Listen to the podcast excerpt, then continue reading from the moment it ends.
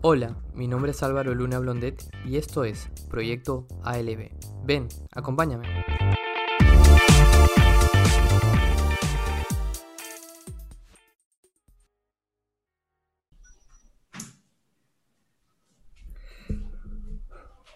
Hola, ¿qué tal? ¿Cómo están? Bienvenidos al episodio número 20 de Proyecto ALB. Hoy vamos a hablar de uno de los temas calientes del año, de lo más importante que está sucediendo actualmente, aparte pues la coyuntura, la pandemia, la vacuna y todo el tema, es eh, un poco de lo que van a ser las elecciones.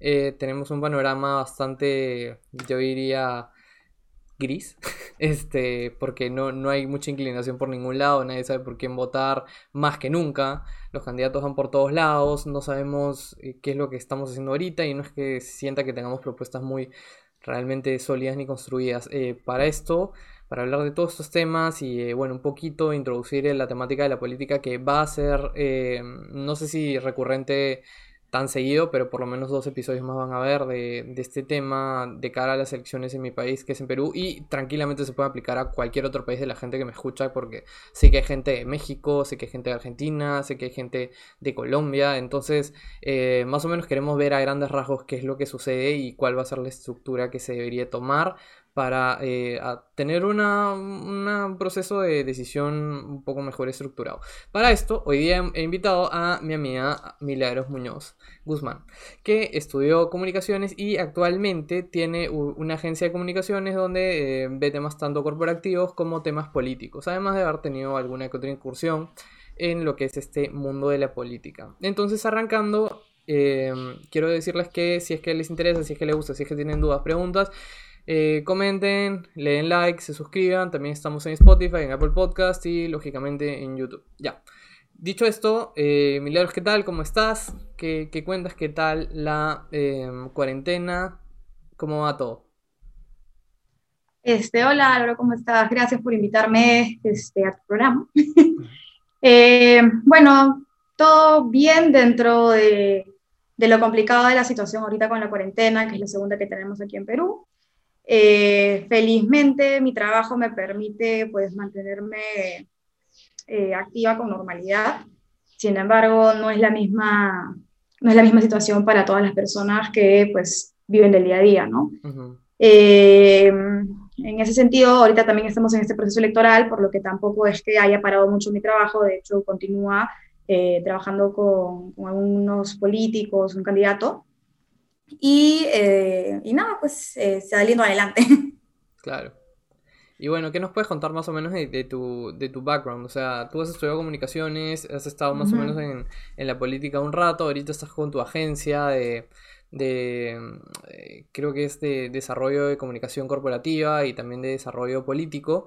Eh, corrígeme si me equivoco. Em, ¿Cómo, cómo, cómo, esto, cómo estás relacionada con, los candidatos en esta, en esta ocasión? O sea, como que no necesariamente me digas para quién estás trabajando, pero cómo estás trabajando, qué, es lo que, es lo que están haciendo. Ya, mira, yo tengo una agencia de, comunicación 360 que se llama Anónima. Y eh, lo que yo veo ahí eh, es gestionar la comunicación integral de empresas. Tengo, tengo dos, dos áreas, ¿no? dos grandes áreas. Eh, la corporativa, donde pues veo la comunicación de diferentes empresas en sus diferentes ejes, que puede ser este, todo el tema digital, el tema de prensa, las relaciones públicas, ¿no? la publicidad.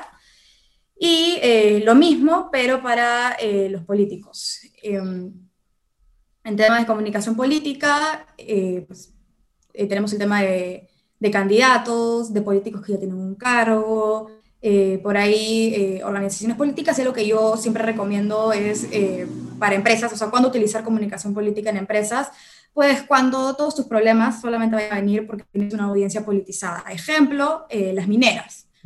Mm, no, yo si, tuviera una minera no contrataría un comunicador corporativo, sino un comunicador político, porque yo sé que todo lo que se tenga que comunicar y la forma en la que me voy a tener que posicionar y el relacionamiento que yo voy a tener desde la empresa va a tener que ser en un espacio más que nada político y mis, y mis problemas siempre van a ser políticos. Entonces ahí yo es cuando recomendaría a una empresa este, pues, contratar a, un comunicador especializado en temas políticos y no corporativos. Entonces ahorita pues yo estoy trabajando con una candidata y eh, con un congresista, ¿no? actual congresista. Eh, gestionando su comunicación, su imagen, reputación, eh, planeamiento digital, etcétera, ¿no? Todo, todo lo que involucra la, la imagen del, y la presencia comunicativa del candidato. Y todo este background me parece súper interesante. Esto, esto que haces, eh, estoy seguro de que no eres la única, tampoco debe haber como que buena gente, bastante gente que asesora, algunos mejores que otros. Em, y con esto quería pasar al, al tema de eh, cómo, o sea, ya empezar más o menos con, con los temas que tengo pensados y es em, cómo, cómo elegir bien, porque tenemos muchísimos candidatos. Nosotros ahorita estamos en Lima. Em, hay en provincia también un montón. Eh, creo que en Lima tenemos algo de más de 700 o 7000, no, no, no me acuerdo del dato, eh, candidatos al Congreso. Eh, no sé, sácame de dudas. ¿Cuál es el número? Está más cercano a. era, era, un número con 7, no me acuerdo si 700 o 7000. A ver, serían 130. No, claro, serían en Lima serían 36 por más o menos 20. Ajá que son, este, los partidos políticos. Claro, sí son como 700, 700 entonces ya. Ok, aterrizando entonces el número ya, son 700 y tenemos que elegir, digamos, a 36. Entonces, la elección es variopinta, es diversa, vemos que ya gente de todo tipo se está postulando, gente que a mí me parece impresionante, eh, las, la cara que tienen para, para postularse, pero no voy a hacer, eh, por lo menos en este episodio, no voy a dar eh, tirarle el dardo a nadie. Em, pero bueno, quería, quería. Yo más o menos he pensado en un proceso de elección eh, para tener una buena elección. Y el primero es como que identificar cuáles son los principales problemas de tu región o del país. Este. ¿Ya? Entonces, más o menos. Mm, según lo que tú ves, ¿cuáles realmente son los problemas más importantes del país a nivel macro y si quieres ya después a nivel micro? Eh, yo digo, yo soy ferviente creyente de que eh, los problemas son institucionales. Es decir, y es un problema eh, que viene de cómo están concebidas y cómo participa la gente y se involucra en nuestras instituciones. Eso quiere decir que tú puedes tener inclusive los mejores candidatos de la vida, sin embargo estos candidatos no están, no están participando dentro del espacio político para fortalecer instituciones, sino simplemente para llegar al cargo, porque pues, pueden ser geniales personas, muy inteligentes y sumamente preparadas. Entonces no vamos a ver un cambio real porque simplemente no se está atacando el problema fundamental, que vendría a ser el problema de las instituciones. ¿Qué me refiero con las instituciones? Pues ahorita tenemos como 20 partidos políticos que están eh, candidateando y obviamente no existen 20 ideologías diferentes para cada uno de esos partidos políticos. O sea, muchos son los mismos. Incluso a veces vemos memes que son este, ese que es del, del Spider-Man. que, se señala entre dos, entre tres, entre cuatro. Exacto, entonces, tal cual. Y tenemos varios partidos que son similares. O sea, existe un partido de centro, un, partido de centro más progresista, un partido de centro este, eh, un poco más conservador, tenemos un partido de derecha, tenemos uno o dos partidos de izquierda, y con eso bastaría, ¿no?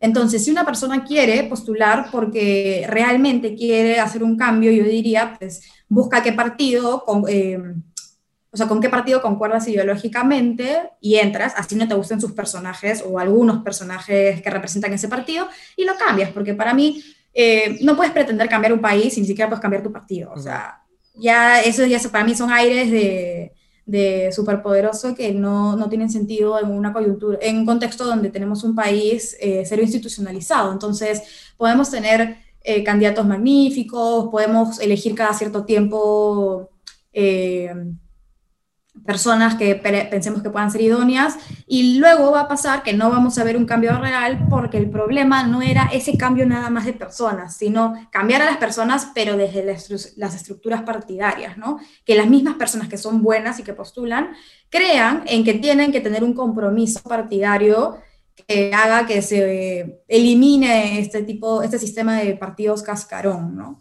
Que tenemos. Por ejemplo, el, el año pasado, pues, este se le fue el año pasado, se disolvió el Congreso y, y, la gente estaba feliz. Yo no sé por qué, yo nunca me puse feliz por eso, porque claramente evidencia un problema nuevamente institucional.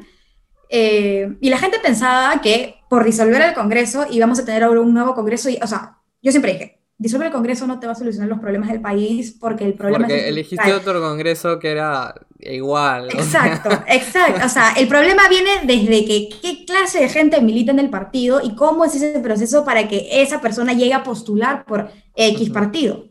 Entonces, tú puedes cambiar el Congreso y disolverlo 30 veces si te da la gana y vas a tener los mismos resultados porque el problema no es ese cambio de personajes eh, a la ligera, sino es ese proceso de compromiso ciudadano con eh, la actividad política desde lo más bajo y lo más fundamental.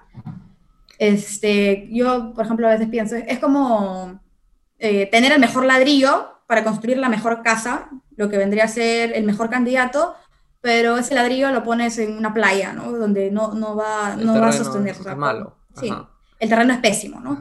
Entonces no sirve nada. Y, es ahí eh, donde, donde yo como que quiero, corrígeme si me equivoco, porque muchas de estas cosas son como que lo que he ido viendo, lo que he ido leyendo, lo que he ido más o menos estudiando. Yo soy administrador, no soy político, no soy politólogo, no nada, pero hubo un tiempo en el que sí me, me, me interesó muchísimo, que fueron para las elecciones presidenciales pasadas.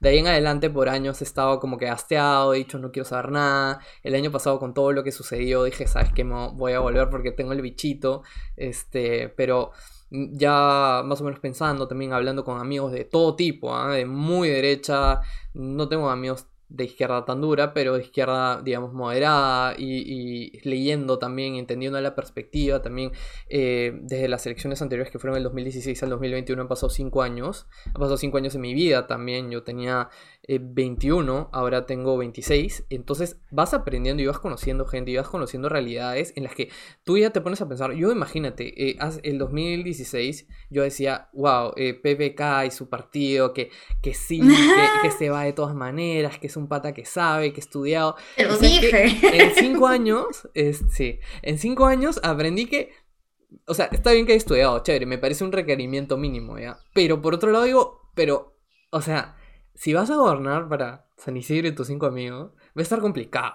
Para la gente que no sepa, San Isidro es como la zona más cara del país. Este, y no me parece mal que tipo hagas cosas por eso, por ese grupo, porque sí hay que hacer, porque mucho de la economía se mueve por ahí. Pero ¿cómo vas a cuidar todo el resto del país? ¿Cómo? También otro, otro caso importante es que también tenía un congreso súper obstruccionista. Pero ahí es donde yo voy. Eh, ¿Cuál es el tema? El tema es que un candidato es solo la cara, el presidente es solo la cara, es como la punta del iceberg. Debajo de él hay un organismo enorme y que pasan las presidencias, pasan presidentes y sigue la gente ahí. O sea, hay gente que está trabajando 20, 30 años ahí y están, yo no quiero decir enquistados, porque muchos harán un buen trabajo, pero muchos otros, y yo no sé, o sea, si a mí me dicen... no, sí, las normativas hacen que mucha gente se enquiste. Sí. O sea, no puedes votarlo simplemente, así no, no nada. No puedes, y, y es ahí donde yo digo, o sea, mucha gente, si igual le van a pagar y sabe que no le van a despedir, va a ser el trabajo mínimo, o va a haber como, ok, de repente puedo no hacer nada mucho tiempo, no hago nada, o puedo hacer algo, pero este alguien me está ofreciendo tan, tal beneficio, lo voy a beneficiar a él. O sea, mm. yo siento que esto de la elección muchas veces es, estamos votando mucho por la cara, por el candidato, lo que tú has dicho, ¿no? O sea, de nada sirve tener este mejor ladrillo, de nada sirve tener esta figurita brillante, si, pucha, no tengo álbum. Exacto. si, mi terreno se, o sea, ¿qué, qué, de qué, de para qué, para qué, sí. Igual o también otra de las preguntas que te quería hacer ahora, este, pero también quería responderte con otro de los... O sea, quiero responder esto primero con otro de los dos temas que yo, yo he pensado en mucho tiempo. Sí, primero lo la institucionalidad y el fortalecimiento de estas es muy importante. Em, segundo, algo que yo he pensado y no sé si, si me puede estar equivocando, es que siento que uno de los grandes problemas de muchos países como el nuestro, no necesariamente es tan fuerte en Latinoamérica porque hay países que no, pero siento que la centralización es un problema muy fuerte, porque tenemos nosotros 30 millones de personas, un territorio muy amplio, de geografía muy compleja, eso es cierto, este, pero un tercio, el 30% vive en una sola ciudad. Y el resto del Perú, que digamos es el otro 66%, no tiene el poder como para descentralizarse realmente. Ahora, sé que han habido intentos y que han habido malos manejos. Y eso también, como tú dices, atañe al tema de la institucionalidad, porque si hubiera buena, digamos, una buena gestión, una buena contraloría, alguien que esté vigilando qué es lo que pasa con los recursos que se les dan a las provincias, de repente podría ser mejor, porque yo siento que al tener un desarrollo muy centralizado, se está descuidando mucho el resto del país y la ciudad más grande también está perdiendo con todo esto porque se sobre, hay una sobrepoblación, hay una sobredemanda de empleo quizás, esta cuestión de el que es pobre es pobre porque quiere, yo digo, no es tan así, no va por ese lado, también porque hay una cuestión de oportunidades y empleo que se genera. Cuando hay sobrepoblación en algún lugar, que es verdad, eh, obviamente va a haber pobreza, va a haber pobreza, va a haber delincuencia, problemas sociales, y por eso yo pienso que sería importante, de repente estoy mal,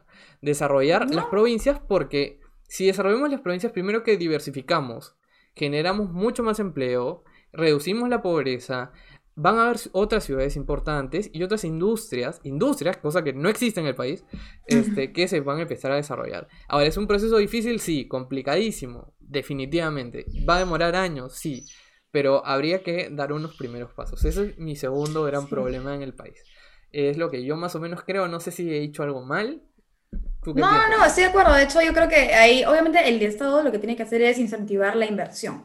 Y si es que el Estado puede incentivar la inversión en ciertos polos económicos que puedan ser interesantes en diferentes regiones, genial, porque se va generando eh, como que el primer paso para que eh, haya industria de algo, para que se comience a generar algo y eso genera su desempleo. Entonces, eh, me parece súper, súper importante ese tema para que pues gente pueda comenzar a sentirse segura en sus regiones y que tiene trabajo en sus regiones y así poder quitar un poco la carga acá en Lima. Em, también, pero te iba a decir algo que ya me olvidé que, que me mencionaste hace un rato. Este, era, tenía que ver con el tema de funcionarios públicos que se quedan enquistados. Sí, hay, justo te voy a, contar, te voy a contar una anécdota que me contó un amigo que comenzó a trabajar en la Municipalidad de Lima. Llegó el primer día eh, y, bueno, en la primera semana eh, conoció a otro que trabajaba ahí, ¿no? Le decía, oye, tú ya estás trabajando acá. Sí, sí, ay, qué chévere. Oye, únete al, no sé si era el sindicato, no sé, pero únete acá, cosa que este, de aquí ya nadie te quita. O sea, acá ya, si tú te unes aquí, ya no hay nadie que te pueda despedir y no haces nada, pues nomás. Y era gente, un, un bagazo X random. Increíble. Eh, claro, o sea, y obviamente hay gente súper trabajadora que es servidora pública y que hace buena, buena chamba, pero también hay esta gente que sabe que no la van a despedir y son conscientes. O sea, ya, ya no es un tema de, de derechos laborales que quieran, este, pues, o sea, ya, ya el tema se politizó demasiado. Entonces, lo que en principio era una causa y una lucha justa por, no sé, pues los derechos laborales de los trabajadores del Estado, una gran parte se, se, se politizó tanto que ahora saben que no, no, tienen que trabajar y no los pueden votar. Entonces, eh, y si te votan, hacen un juicio, luego lo reponen y luego lo tienen que pagar más. O sea, es, es, un problema, es un problema sumamente grave y, este, y sobre lo que también mencionaste de, de que te emocionaste en las elecciones pasadas y PPK, eh, hay que saber cuándo eres, o sea, las capacidades. La capacidad técnica, nadie te la va a quitar porque sabes que eres un buen profesional, etcétera, etcétera, ¿no? Pero la, la capacidad de política, la capacidad de ser política es, el técnico te dice, eh, sí, hay que eh, invertir acá porque esto va a desarrollar y va a generar crecimiento económico en tanto porcentaje. Ese es el técnico. El político es el que te dice cómo hacer que eso se desarrolle sin que la población se te venga encima. Y eso no lo aprendes en tus papeles y haciendo tus estadísticas. Entonces, cuando a mí me dicen que hay un candidato súper chévere porque es muy profesional, a mí también, me, o y lo que también valoro es, ya, ¿qué tanta muñeca tienes? ¿Qué tanta posibilidad de generar consenso tienes? Porque no la vas a tener fácil. No solamente por la gente que está a tu costado como adversario político, sino porque la población misma está politizada y además tiene eh, mucha desilusión de que pues de repente no les cumplieron gobiernos pasados, etc.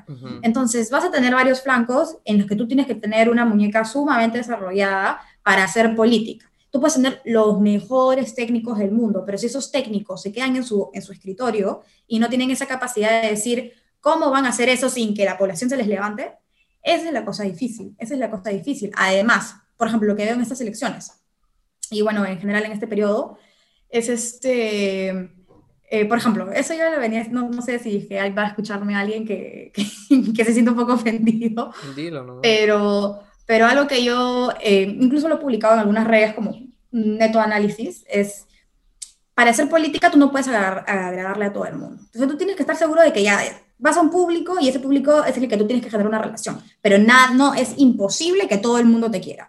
Porque cuando tratas de querer, de agradarle a todo el mundo, vas a sacrificar algo e inevitablemente te va a ir pésimo.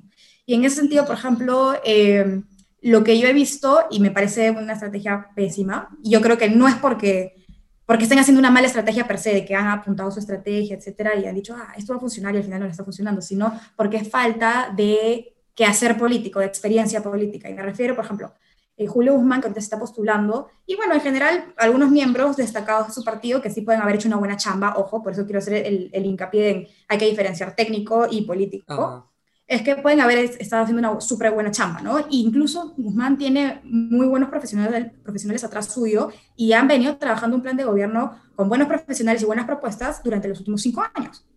Pero ¿qué está pasando ahorita? Y yo ya lo venía a venir, y lo venía a venir y lo dije en ese momento, era, eh, tú tienes que ser consciente de que el que tienes al costado, tu adversario, es tu igual. Por más de que tú sepas que él estudió menos, que sabe menos, o incluso eh, moralmente es inferior porque tú sabes que ha robado y es un corrupto, no sé, me invento. Pero es tú igual porque están en situaciones similares, o sea, tú no lo puedes bajar porque él está recibiendo el mismo sueldo que tú, o sea, tú eres congresista y el otro es congresista y están iguales. No importan el resto de diferencias que tú puedas identificar. Entonces, si, tú, si uno aplica una política de yo necesito ganarme mi audiencia, mis votos, y comienzas a eh, atacar o eh, apuntas a que tu forma de hacer política se base en que te quieran porque tú dijiste quién era el culpable de ciertas cosas que pueden ser reales y pueden ser ciertas. O sea, en política tú tienes que aprender a, escoger tus batallas, ¿no? Entonces, ¿qué es lo que está pasando? Eh, que te generas anticuerpos, te generas enemigos, y eso puede ser muy técnico, todo lo que quieras, buen técnico y buenas propuestas, pero políticamente te resta. Y luego quedas viendo que generas antipatía, que se le agarran contigo, y eso en conjunto con otros factores que pues ahorita nos estamos mencionando, pues comienzas a bajar en las encuestas. ¿Por qué? Porque comunicaste bien, o sea, comunicaste un montón, publicaste un montón, dijiste un montón de cosas, te manifestaste, pero no estabas comunicando a partir necesariamente solo de tu trabajo o mayoritariamente cerca de tu trabajo, sino también apuntando con el dedo a gente que quieras o no, son tus iguales. Entonces, no te puedes pelear todo el tiempo con gente en la que tú vas a tener que generar consensos. O sea, la política es muchas veces consenso, no solamente agradarle al votante. Pero el votante mañana más tarde se aburre de ti, de tu cara, de todo lo que publicas y se va con otro, u otro le dice otras cosas más bonitas de las que tú les dices y se va. O sea, la relación votante-político no siempre es tan arraigada. Entonces, no te puedes fiar a que a punta de, de, no sé, pues de crítica a otros, tú vas a mantener una audiencia. Eso no va a ser posible. Es ahí donde, donde yo digo más o menos, ok, yo, yo, yo estoy seguro de que tienen alguien que, los instruye, obviamente, los aconseja, asesores, ¿no? Que le dicen a candidatos como, digamos, pongamos a Guzmán como ejemplo, ¿no? Oye, ¿sabes qué? Mira, está bien y tienes a tu público, ¿no? Que, ok, tú estás yendo con las propuestas de, ok, tengo, de que tengo un partido con gente, como tú dices, técnicamente calificada, como que algunos han hecho cosas bastante buenas, notorias, sobre todo notorias. Este, depende, hay gente que dirá que son malas, otras buenas, pero ha ganado notoriedad, que es importante. Eh, mira, pero ¿sabes qué? Nos estamos quedando un poco cortos, ¿sabes qué? Peleate. Porque la pelea genera, ¿no? Genera siempre, pero la pelea genera también anticuerpos y genera antipatía. Y a, a la gente, ok, se le gusta un ratito la pelea, pero un ratito. O sea, un ratito, es como el morbo es, temporal, pero después ya generas anticuerpos. Y esa gente que de repente en algún momento podrías convencerlo con una buena propuesta, que también te, quiero decir algo de las propuestas, este, de repente ya te tiene anticuerpos. Entonces, por más que, ok, la propuesta bien, pero saben que te vas a estar peleando y, que de repente te estás peleando con gente que tiene mucha gente también. Entonces, ya hemos visto la, la dificultad que, que que es gobernar si tienes a todo, al, si, digamos, eres presidente y tienes al Congreso en contra, eh, es, complicado. Entonces no, no deberías estar peleándote también, porque la gente, ok, de repente conscientemente no se da cuenta, pero subconscientemente estoy seguro de que todos nos acordamos de lo difícil que es gobernar cuando tienes al Congreso en contra, o lo difícil que es eh, trabajar al Congreso cuando tiene al presidente en contra. No es tan fácil. Este, y volviendo a lo de las propuestas, y esto es algo que yo quiero mencionar, ¿Sabes qué cosa es lo que a mí me, conflictúa más de estas elecciones? Más que de las anteriores también. Eh, y sobre todo de las congresales. Que todos tienen propuestas. Todos, todos tienen propuestas. Yo creo que más de la cuenta también. Y, ¿sabes qué? Más que las propuestas, y, eso también lo escuché a algún candidato presidencial, creo que el que va primero ahorita, o, ha ido primero casi toda la campaña. Quiero hacer esto eh, por esto, por esto, por esto. Quiero hacer tal cosa porque todos son corruptos. Quiero no sé qué cosa, ya. Pero ¿sabes qué es lo más importante, en verdad? Y, siento que esto es muy importante para que la gente pueda decidir. Que te digan cómo. o sea, sí, totalmente. ok, dime si todos son corruptos y ya, ya, ya. ¿Cómo? O sea, ¿cuál es? dame el proceso detalladito, porque no es tan fácil como que el presidente diga, oye, yo quiero que pase esto. Y, ya, es un proceso larguísimo, engorroso.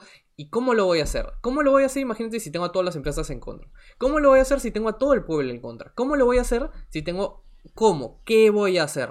Etapa por etapa. ¿Cuál es el proceso? Exacto, exacto. Y por eso yo te digo, el tema con los congresistas para mí es, si un congresista entra con más de cinco propuestas, y cinco ya estoy siendo fuerte, ¿ah? porque solo vas a tener para trabajar cinco años.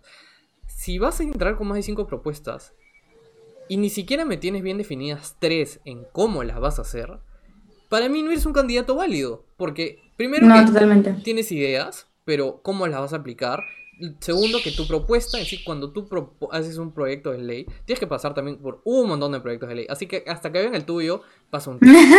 Una vez que verlo, pasa más tiempo. Y una vez que afectes a alguna especie de, bueno, lobby, aunque entre comillas no existen, pero sí existen, o algún grupo de poder, tu propuesta no va a pasar. Entonces yo te diría, le diría a cualquier candidato, si es que alguno escucha esto, que es muy probable, la verdad. Este, tengo una audiencia todavía pequeña, pero estoy seguro que puede llegar algún, algún candidato. Mira, vete con tres propuestas bien hechas, bien hechas, vete con tres y ciérrate con tres. Y asegúrate que le interesen a gente, de que tengan un impacto. Exacto. Y con esa yo creo que vas a poder hacerlo bien. O sea, eh, más allá de estratégicamente por la gestión, de que, o sea, que tres propuestas es lo que vas a poder gestionar bien en cinco años. Eh, eh, en un tema comunicacional, tres propuestas es lo que la gente podría acordarse de ti, o sea, más, en, embaucarla con más ideas, no, no se van a acordar de ti, a menos de que pues, este, te posiciones de alguna forma ridícula que no tenga que ver con propuestas, pero... Exacto. Pero sí, efectivamente. Ahora, otra cosa que yo te diría que también es importante, o sea, lo que pasa es que yo creo que la gente se queda en la parte de, tienen que tener propuestas, y todos tienen propuestas, y luego viene lo que tú dices, ya, pero ¿cómo? Entonces ahí vamos filtrando ya, ya, supongamos que nos quedamos con un universo más pequeñito de los que sí tienen propuesta y además han dicho cómo lo van a hacer. Y yo te daré un filtro más. Eh, ¿Qué has hecho por la vida? Que me demuestre a mí que, que o sea, ya, ok, tienes un equipo que te está poniendo las propuestas y también tienes un equipo de repente suficientemente bueno que te ha dicho cómo lograr tus propuestas. Pero tú como persona, ¿qué has logrado en la vida? Porque, ¿qué pasa? Yo he visto, porque te juro que conozco harto, gente que no tiene un mérito, un solo mérito, y, pero pues, ¿por qué? Porque se dedicó toda su vida a estar metido ahí en el partido o, o estar este, rotando de partido en partido, ¿no? Y este, viendo quién le abre la puerta. Eh, tal vez estuvo chambeando para algunos congresistas y de pronto pues le tocó y le dieron un, en estos partidos cascaron, sobre todo, le dieron un, este, un espacio postular. ¿Y qué pasa? Pues entonces ya, de repente te pusieron el equipo, te pusieron el cómo hacer todo, eh, pero tú ¿tú qué has logrado? O sea, uno entra al, al, mundo del Estado como político, como, como servidor público, eh, porque supuestamente quiere aportar algo. Uno, uno, debería tener algo que aportar. Si tú no has hecho nada por ti mismo, ¿qué miércoles le vas a poder aportar a la gente? Y no digo el tema de, por ejemplo, eh, tienes que tener estudios, porque yo, a mí me, me, ha dado mucha pena cuando han descalificado a algún par de personas, algunos políticos, porque no estudió. Eh, y, lo, y, el tema del estudio lo ven como, pues, este, algo, algo mínimamente, o sea, lo, lo, mínimo que debería tener. Y que en el deber ser debería, tal vez tengan un poco de razón, pero es que también estamos en un, en, en un país donde no siempre se asegura la calidad educativa ni la educación en sí. Y también, eh, pues, esa persona de repente hizo empresa. No estudió porque no tuvo la oportunidad de estudiar, pero tiene habilidad y ciertas virtudes que lo llevaron a tener éxito, no por el lado que tú querías, que era el estudio, el académico, pero sí eh, sacó adelante a su familia con empresas, con etcétera, ¿no? con, su trabajo. Pero ese es un indicador. Entonces, puedes querer escoger el indicador que quieras. Yo estudié un montón y tengo todos estos cartones y me esforcé y trabajé acá. Ah, qué chévere, ya, esto hiciste por tu vida. ¿Tú qué hiciste? Ah, no, yo no tuve la oportunidad de estudiar por X razones, pero eh, hice esto, esto, esto y tengo este proyecto y estoy sacando adelante esto pero hay gente que no ha hecho ni Michi. Entonces, ese para mí es como un, un gran respaldo, ¿no? O sea, ¿qué has hecho por la vida? Si tú no has hecho nada y me estás viniendo a prometer el oro y el morro, y ya chévere, qué, bien por ti que te hayas conseguido a alguien que te hizo las propuestas y qué bien por ti que este, ese alguien haya sido tan capo que te haya dado también la receta para que parezcas sumamente preparado. Pero tu background cuenta, ¿no? Entonces, este, eso, eso yo sería el tercer filtro que usaría, no solamente la propuesta ni el cómo, sino también qué has hecho tú por la vida, ¿no? Y qué, qué importante es lo que dices eh, con respecto al tema de la educación, porque muchas veces yo, yo o sea, personalmente, ¿ah? yo em, he dicho, sobre todo con candidatos de Lima, que como hemos dicho es la ciudad más importante del Perú, es la capital, sí tienes acceso a educación, porque la verdad es que sí hay. Y, muchas veces para mí la educación es un filtro mínimo. Pero también me pongo a pensar en muchas cosas, porque, ¿sabes qué? Cuando nosotros pensamos mucho, como he dicho, el problema de la centralización lo tenemos interiorizado todos. Y yo, yo soy de Lima, yo toda la vida he vivido en Lima, eh, salvo un periodo corto que estuve en el extranjero. Eh, entonces yo pienso mucho acá. Pero también hay que pensar en provincias, que como digo es el 66% de la población, es lo más grande del territorio, son, eh, es complicado, digamos, asegurar la educación, la salud, esas cosas en las provincias. Y ellos también tienen mucho derecho a participar en el Congreso. Y te digo mucho porque si no, ¿quién va a velar por ellos? Y ahí sí te digo, ¿quién? Porque si, imagínate, ni siquiera te voy a decir yo, porque yo conozco más de la mitad de los departamentos del Perú. De verdad, los he conocido porque mi mamá siempre me ha llevado desde chiquito. Entonces, te diría que sí. Pero hay gente, mucha, que tienen muchos títulos, como tú dices, muchas cosas, siempre han estado metidos, pero no conocen, no saben, ellos van a gobernar por las provincias, no. ¿Y de qué te sirve alguien de provincia que hayas vivido en provincia un ratito, después se ha ido a estudiar a Lima o afuera por X cosas, se postula por su provincia, o también cuánta gente de Lima que no se va a provincias y se postula por la provincia y en verdad va a gobernar para Lima, que es un montón también. Este, la provincia también tiene todo el derecho del mundo a estar representado. Y como tú, como tú dices, es muy importante qué cosa hace o qué cosa ha hecho el candidato que demuestre que puede lograr cosas. Sobre todo... Que es trabajador, ¿no? Que, tiene compromiso, que tiene... Por ejemplo, o sea, yo no le puedo decir a una persona de alguna provincia y que, no, y que haya tenido bajos recursos en su juventud y por lo tanto no estudió, eh, pero sí, sí hizo algo. No sé, no se me ocurre, no sé pero trató de sacar adelante a su familia y ese indicador de trabajo me dice a mí, ok, si has hecho algo por ti, entonces si eres una persona trabajadora. No tiene que ser igual, o sea, no tienen que ser los mismos estándares que yo aplicaría para mí misma, como estudios, como crear empresa, no, pero tú dentro de tu entorno, eh, algo debes de haber trabajado, desde, desde em, las cosas que tienes a tu alcance, algo debes de haber trabajado, para que a mí me sirva como de insumo para decir, sí, sabes que tú eres una persona que tiene compromiso por su comunidad, por, por, las cosas en las que cree, qué sé yo, una serie de factores. Pero mirarlo desde los títulos y mirarlo eh, de, la, de, de, otro tipo de temas como en dónde has trabajado, si las empresas donde has trabajado han sido chévere, este, dónde estudiaste.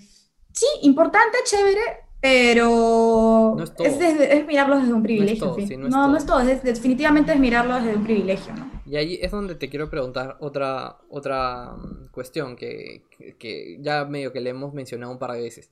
Y es como, sobre todo para, el, para las elecciones, ¿no? Em, siempre pensamos y le damos mucho foco a la elección presidencial y siempre dejamos como de lado la congresal, salvo anécdotas, ¿no? Que salen este, estos presentadores de noticias que nunca han hecho nada y que se postulan y van a tener un montón de votos porque los conocen, este, con ideologías que claramente van en contra de lo que realmente viven y hacen y se, contra, se contradicen a cada rato. Sin decir nombres, creo que está claro. Este, y otras personas más, ¿no? Que hacen sus TikToks y que hacen sus bailecitos, que es ridículo, la verdad es que se ven patéticos la mayoría. Algunos sí tienen talento, pero son muy pocos. Los que no, limítense a no hacerlo porque van a generar antivoto, te diría yo. O hagan su TikTok con sus tres propuestas, nada más, sin bailecitos, son las tus tres propuestas y ya. Son las tres propuestas, nada más. bueno, volviendo al tema. ¿Qué elección consideramos más importante? Porque la verdad es que en los últimos años yo ya he llegado a, a una comprensión de que mi elección congresal va a ser tan o más importante como mi elección eh, presidencial. Porque hemos visto que sea el presidente bueno o malo, sea el presidente que sea, con un Congreso en contra no vas a poder hacer nada. Sin embargo, el Congreso solo algo puede hacer. Entonces, este... ¿Qué, es lo que piensas tú? Para mí, eh, ahorita, estoy más preocupado por enterarme del Congreso. Pero es algo que yo he caído en cuenta, no, no sé si realmente sea tan así. Em, yo creo que tu, caída en cuenta o sea, responde a que ahorita estamos teniendo un congreso que deja mucho que desear. Mira, yo, lo que yo digo es, todos los años que vengan, tú vas a pensar que el congreso es, ah, es el peor de la historia. O sea, cada año que venga, tú vas a decir, ese es el peor. Y luego va a venir otro y vas a decir, ese es el peor. O sea, porque siempre nosotros en el momento, la emoción, la emotividad y todo lo que involucra el contexto actual, va a hacer que tú sientas que algo es peor que el pasado. Porque ya, porque cuando, al momento que ya pasó, ya simplemente comienzas a olvidar y desfogar y, y, bajas un poco ese temperamento que en algún momento tuviste. Como por ejemplo pasa en las elecciones. En las elecciones la gente pues, se pelea, pasa dos meses después de las elecciones y otra vez todo el mundo es apolítico. Entonces, este, lo mismo sucede, ¿no? Yo digo que son igual de importantes, o sea, yo no diré que uno es más importante que el otro, sino que hay que darle la importancia que se merece la elección congresal, que yo creo que ahorita está eh, subvalorada, ¿no? Eh, yo creo que por eso es que a ti te da la, impresión de que es más importante, porque está tan subvalorada que, que es como que, oigan, tenemos que fijarnos en, en, los congresistas, ¿no? me da pena que, que, la elección del Congreso sea subvalorada porque ellos son los que nos representan. Sí. O sea, finalmente la razón de ser de que exista un Congreso es porque nosotros, es, nuestra máxima expresión de ciudadanía. Exacto. Son porque si no existiera Congreso, si no existiera Congreso, exacto, o sea, sin el Congreso nosotros somos unos simples vasallos que... que o sea, es un rey. el, pueblo X que obedece al rey. Eso es, claro. Exacto, entonces a mí me sorprende mucho eh, cómo la gente a veces quiere más o, responde más al Ejecutivo, al presidente, o como ha pasado ¿no? con Vizcarra, que quiere más al Ejecutivo cuando tiene un Congreso que, que sí, o sea, ellos son la máxima expresión de que tú tienes derechos políticos, ¿no? En ese sentido. O sea, no, no me no me cabe en la cabeza cómo la gente puede generar ese, ese odio a ese nivel, ¿no? En todo caso, involúcrate, pues si tú, tú criticas, es porque indirectamente tú asumes que tú puedes hacer las cosas mejor. O sea, eh, entonces, dime, dime. Sí, sí. Para valorar, por ejemplo, una propuesta que, que había para, para, revalorar el Congreso y darle la importancia que merece, porque en la elección presidencial, o sea, la, elección presidencial como que tapa el congresal. Entonces, todo el mundo está hablando del, del, del presidente, pero la gente, muy poca gente comienza a hablar sobre el Congreso, sobre las propuestas eh, legislativas. Entonces, eh, había una, una, propuesta que es las elecciones a destiempo, que se aplican en otros países, ¿no? Eh, o el cambio a mitad del periodo, cosa que te permite chequear mejor que, quién Michi va a entrar al Congreso y qué propuestas tiene. Yo creo que la elección de este año, parece, creo que mi conexión está mal, ¿no? No, lo está bien, está bien, pero sí, pero sí. Te veo, te veo. okay. Em, este año, eh, bueno, el año pasado tuvimos la... Fue como un experimento, ¿no? Que solamente tuvimos congresales. Para mí ese ejercicio se debería, em, se debería replicar cada cierto tiempo, que se renueve el Congreso para que eh, no pase, por ejemplo, como en las elecciones del 2016, que teníamos un Congreso por votación, por, por los resultados de la votación presidencial, cómo se arrastró eh, el número del Congreso. Entonces, si tú haces las elecciones separadas, tú das la oportunidad de que por democracia pues sea un poco más proporcional la votación o más justa en relación a fijarnos en el Congreso, pero el presidente no te está arrastrando un voto.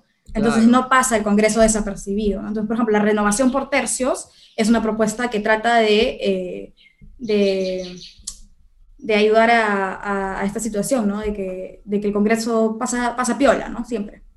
Claro, y a mí me parece, me parece que, sería de repente importante, ¿no? Porque esto de que el, presidente te vote, te... Igual pasaron con las, con las municipales, o sea, el alcalde eh, jaló a casi todos los, los otros eh, candidatos de, a nivel distrital, lo mismo en la presidencial, a casi todo el Congreso. Y la verdad es que, es que sí, pues deberían de no... O sea, no sé por qué lo hacen, yo me imagino que es para permitir una mayor gobernabilidad, entre comillas, pero claramente estamos viendo que eso no sucede. Este, entonces, me imagino que en la teoría es como que sí, normalmente el que tiene la mayoría va a ser el presidente, entonces si tiene la mayoría del Congreso lo van a dejar gobernar. Ya, pero en el mundo al revés, este, eso no sucede. Y bueno, no, no ha estado sucediendo, no ha estado sucediendo para nada. Em, Exacto, y además que hay, hay, hay, mucha, hay muy poca educación electoral, entonces la gente no sabe cruzar el voto. O sea, ya me gusta Juanito, yo quiero votar por Juanito para la presidencia, pero y a mí me gusta el partido X, que esta vez ha llevado un candidato feo, pero yo necesito votar por este partido porque quiero que tenga representación en el Congreso. La gente no sabe cruzar el voto, entonces vota mal y su voto termina siendo nulo. O simplemente no cruzan el voto y terminan marcando lo mismo en todos lados y, vienen los resultados que tú dices, ¿no? Y siento que, siento que es, feo decir como siempre, o sea, no, no por ti, sino en general, yo también lo hago mucho, que decimos mucho la gente, la gente, la gente. Y es, ¿sabes qué es lo que pasa? Que en verdad para llegar a este punto en el que ya te pones a pensar como que realmente qué es lo que estás votando, tienes que hacer mucha, o sea, hay mucho de pensar, hay mucho de leer, hay mucho, y como sabemos, en, no solo en nuestro país, sino en todo el mundo, porque pasa en Estados Unidos, pasa en Europa, pasa en muchos lados, hay que, hay que darse ese tiempo de, y, y eso nadie te lo enseña, y si te lo enseñan, te lo enseñan adoctrinado, o te lo enseñas, ¿entiendes? O sea, y, qué es lo importante y hay que rescatar sobre todo de, las cosas que has dicho, te diría, otro de estos pasos importantes en el proceso de elegir un candidato al Congreso, em, y como lo has dicho, el Congreso nos representa a nosotros. Entonces yo creo, persona que esté viendo este video, em, sean 10 personas los que lo vean o 5.000 personas, porque ahí oscila mi público, este, piensa en esto. El candidato al Congreso tiene que ser como tu espejo, ¿me entiendes? Tienes que decir, yo me veo como él yo me veo como él o como ella, más o menos por ahí quiero ir, él me va a representar a mí. Porque en Congreso muchas veces, claro, como dices, lo abstraemos y para nosotros es como gente que trabaja en el Estado. No, o sea, el Congreso no es solo gente que trabaja en el Estado. El Congreso eres tú, ahí. O sea, es lo que tú has decidido que seas tú ahí. Es tu voz, es tu voto, es tu palabra, es tu propuesta. Eso sale de ti. Entonces hay que entender a la gente que está sentada en el Congreso como que nosotros los hemos elegido y esto de que el Congreso no nos representa, ok, ok, entiendo por dónde va la cosa, pero también por otro lado es, el Congreso sí te representa, tú votaste por él, nadie te puso una pistola en la cabeza, e, ese que, te, que está sentado ahí, ese eres tú, o sea, realmente, ese eres tú, ves a una persona atroz, que no, ya, eso has hecho tú al desinformar o al no informarte. Por acción u omisión. Exacto. Por acción u omisión. Exacto, ahí están. Exacto, porque, porque es, exacto.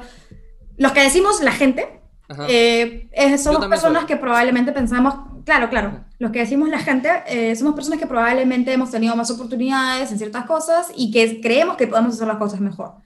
Sin embargo, eh, muchos de los que dicen la gente no participan. No participan, se dicen a políticos que o se quedan en su nota y luego eh, en su calidad de persona que ha leído algo, luego opina. Entonces dicen, no, yo no me siento representado, bla, bla, bla. Entonces, claro, ellos no votaron de repente por el que salió y es mal representante, pero la omisión que ellos tienen al no participar activamente cuando podrían hacerlo, porque es un nivel mayor de empoderamiento ciudadano. O sea, una cosa es que tú tengas plata. Eso, para mí ese es un primer nivel de empoderamiento. Pero el segundo nivel de empoderamiento, y que me parece el real, es cuando tú ya estás en las condiciones de entrar al espacio de toma de decisiones. Entonces, si, si una persona se siente lograda con simplemente tener plata y su empresa ya está, entonces es una visión muy egoísta de, eh, eh, de lo que esa persona luego va a venir a decir que se tiene que hacer y que la gente se equivoca, ¿no? Entonces, si tú tienes todos los recursos y no participas porque no quieres y porque también estás harto, entonces tu hartazgo y dejadez es más fuerte que tu hartazgo que te motiva a hacer algo al respecto. Entonces, estás siendo igual o peor que, que esos políticos que postulan y no saben nada. Al menos, o sea, si esa clase de políticos postula, ¿por qué tú no? ¿no? O sea, es una cuestión como, si tú crees que eres mejor, ¿por qué no, ¿por qué no te metes? No estás dispuesto o sea, ¿qué a te hace pensar que no te elegirían Por eso es una cuestión de, de todos. Claro. Exacto, o sea, ¿qué, te hace pensar que tú no lo puedes hacer? Sí, sí, y otra cosa que también eh, digo, así no vayas a postular, involucrarte en el mundo político es importantísimo desde adentro, ojo, o sea, anda a un partido, averigua, milita, así no vayas a postular y simplemente aportas con tus conocimientos profesionales, porque ese es el deber ser de un técnico, aportar con sus conocimientos profesionales a pesar de que nunca vaya a postular, pero ahí estás y el día que tu partido sea gobierno, pues ahí estás para ponerte a disposición. Este, tienes que conocer la política desde adentro, porque hay muchas cosas que se escuchan interesantes desde la pantalla, pero como tú no sabes cómo se manejan las cosas desde adentro, entonces tú las crees. Por ejemplo, eh, yo he visto mucha gente que dice, ah, eh, la bancada de, no sé, pues invento, FREPAP, no sé, me estoy inventando. Ya, claro, este, se quiere bajar la reforma de tal cosa, no sé, porque no ha querido votar o porque están pateando tal votación y ellos son los malos. Entonces, cualquier persona que no participa en política y no tiene idea de cómo funcionan las cosas detrás de, dice, ay, qué malos los de porque se quieren bajar, no sé, la reforma de educación, la reforma de política, o alguna reforma que tenga nombre bonito, ¿no? Pero luego, una persona que está detrás de, dice, a ver, no es que no quieran apoyarlo, es que saben que no tienen los votos y prefieren acumular los votos primero para luego llevarlo a votación y que se apruebe. Porque así cualquiera es buena gente. Supongamos que yo, yo preparo un proyecto de ley lindo, yo sé que no tengo los votos, pero como yo quiero pantalla, lo presento, a pesar de que no tengo los votos y sé que no los tengo, así que sé que va a ser un saludo a la bandera, lo presento. Para echarle la culpa al resto de que, este, de que si no se aprobó, pues es por su culpa. Claro. Pero si, o sea, tú ya sabes cuál es la dinámica y tú sabes que tienes que conversar con el resto de bancadas para que apoyen tu proyecto. Es el procedimiento. Al menos conversalos y explícales de qué trata tu proyecto. Entonces, este, y ahí pues lo llevas y dices, mire, tenemos este proyecto, esto yo lo hice, yo lo propuse. Pero ¿qué pasa mucho de la política de echar la culpa? Para tú quedar bien, a pesar de que estás sacrificando un buen proyecto que es bueno para la gente. Entonces, la gente que no sabe cómo funciona esto de meter el proyecto, de esperar que se completen este, los votos, de tener los votos, o sea, toda esta dinámica que hay detrás de la pantalla. Entonces, ahí, ¿qué crees que va a ser la, la consecuencia lógica? Ay, qué bueno Juan Pérez, que, que, él presentó y todo, y qué lindo él, el mejor. Sí. Claro, y te están agarrando de gilazo, pues, solamente para que sientas pena, para que sientas empatía y te vayas contra el otro que le cae mal al, político. Pero están agarrándote de gil porque la dinámica que hay detrás es muy diferente a lo que tú puedas ver netamente de la pantalla para afuera. Claro, claro. hay, hay muchísimas cosas por medio. Y nadie te explica eso, ¿no? Y, y, sí es importante lo que tú dices. Eh, de hecho, eh, la militancia o la implicancia política es importante. De hecho, de repente hay mucha gente que no se mete, eh, me incluyo, porque decimos, oye, pero oh, en verdad no es, no es que no tengo tiempo ahorita porque estoy dándole full, imagínate, a, mi trabajo en una empresa, etcétera, o hay gente que también tiene familia, tiene hijos, no tiene tiempo. Pero yo digo, también implicancia es, eh, ya, ok, tú sabes, imagínate, tú eres un técnico que sabe, este, y conoce siempre, mira, hay una ley en el mundo, ¿no? Que nunca estás a más de seis personas de conocer a alguien.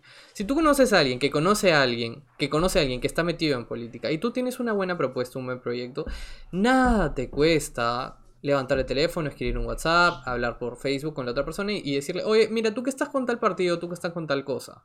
Este, yo tengo esto, ¿crees que puedo conversarlo?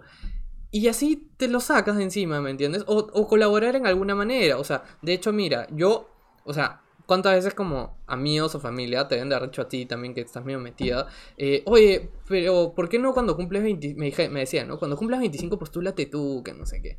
Y, no muchísima gente, pero sí tengo amigos. Y, ya. y yo les digo, ¿por qué? O sea, porque sé hablar, este, pero la verdad es que yo no tengo ninguna propuesta en particular ahorita. De repente en 20 años sí, ya tengo más experiencia, una perspectiva mayor, me interesa ayudar o ¿me entiendes? sacar adelante algo. Pero por mientras, ¿qué voy a hacer? O sea, ok, tengo este pequeño podcast, hacemos esta, esta charla de un poco de educación política, colaboro y voto algo, ¿me entiendes? Eh, hay gente que, con solo conversar con la gente en su familia acerca de eso una vez o dos o tres, ya está haciendo algo, ¿me entiendes? Ya, quién sabe si la chica que te ayuda en tu casa, si es que tienes, ¿no? En mi caso no. Este, o tu hermanita que recién cumple 19, 18, va a ser su primera elección, o tu primo, tu tío, o tu papá, o, alguien, y pueden tener un debate eh, no necesariamente alturado, porque en, la, en el almuerzo y en, en, el lonche mejor no, pero de repente en otros espacios, ¿no?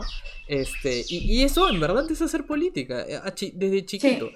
Y, sí es importante, obviamente, la implicancia, o, como tú dices, entrar un poquito más o menos en, el rol y entender cosas como lo que tú dices, eh, esta propuesta que el candidato lanza y nadie se la aprueba, pero nadie se la aprueba porque no, decidió no comunicarla y solo lo hizo para quedar bien. Y, bueno, los medios también se prestan bastante porque estoy seguro de que saben cómo funciona y igual le dan la pantalla. Sí. Exacto, o sea, uno hay que, o sea, el ciudadano tiene que ponerse, o sea, y suena horrible, pero tiene que ponerse a pensar, o que la premisa es, te quieren agarrar de Gil muchas personas. Entonces tú tienes que saber cómo funciona la cosa detrás de escena para que no te agarran de Gil.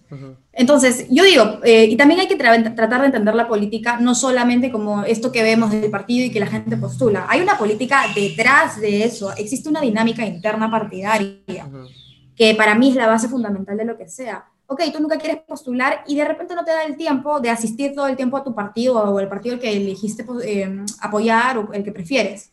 Pero si te inscribes, ya tienes la posibilidad de votar por la dirigencia. El primer paso, el primer paso para cambiar la política es cambiar la dirigencia que tienen los partidos políticos, que son los que toman decisiones dentro de su partido para que luego tú puedas ver un candidato hacia afuera. Entonces, si tú no te inscribes al partido político que, que te puede gustar según tu ideología, etcétera, este, y así, así no vayas, ojo, tienes la, la capacidad de voto. Puedes cambiar la dirigencia de un partido y, y así cambiar el resto de cosas. O sea, de ahí parte todo. Si una persona, por ejemplo, este, si una persona pudiera cambiar la dirigencia de tantos partidos que ahorita, en, por ejemplo, sé que el APRA tiene problemas dirigenciales, este... Que tiene una militancia imagínate fuerte que... Exacto, tiene una militancia fuerte. Imagínate que si mucha de esa militancia nueva y fuerte se involucra este, y sacan a la militancia por votos, por votos, por democracia interna, y sacan la, a, la, a, la, digamos, a la dirigencia actual en nuevas elecciones. O sea, lo mismo con partidos que tienen democracia interna como Acción Popular, como el PPC. O sea, claramente en el caso de que pues, la dirigencia no esté gestionando bien las cosas. Pero no tienes que tener el, tiempo de la vida para dedicarle a ir todos los días al partido. Con tu voto ya estás haciendo un montón. Porque el primer paso para poder cambiar la política hacia afuera, la política electoral, la política de televisión que tú, que cualquier persona ve, es te metes al partido, cambias su dirigencia y a partir de eso pues pueden haber más cambios, ¿no? Pero imagínate lo limitada que es mucha gente buena que milita en partidos y que por problemas de su dirigencia no pueden explotar el potencial de, gestión que puede tener su partido y representación que puede tener su partido. O sea, todo comienza desde ahí, desde la base, ¿no? Desde la arenita que, que te dije al inicio. Claro, y perfecto, perfecto. Bueno, este, llevamos casi una hora. Eh, quiero dejar esta, esta conversación que se me pasó al toque, se me pasó volando. No sé si a ti también. Este, sí, sí, de todas maneras. Este, quiero dejarlo acá, este episodio. Eh, no sé ni qué nombre lo voy a poner, voy a pensarlo porque, porque tengo que ver qué cosa. Hemos visto varios temas.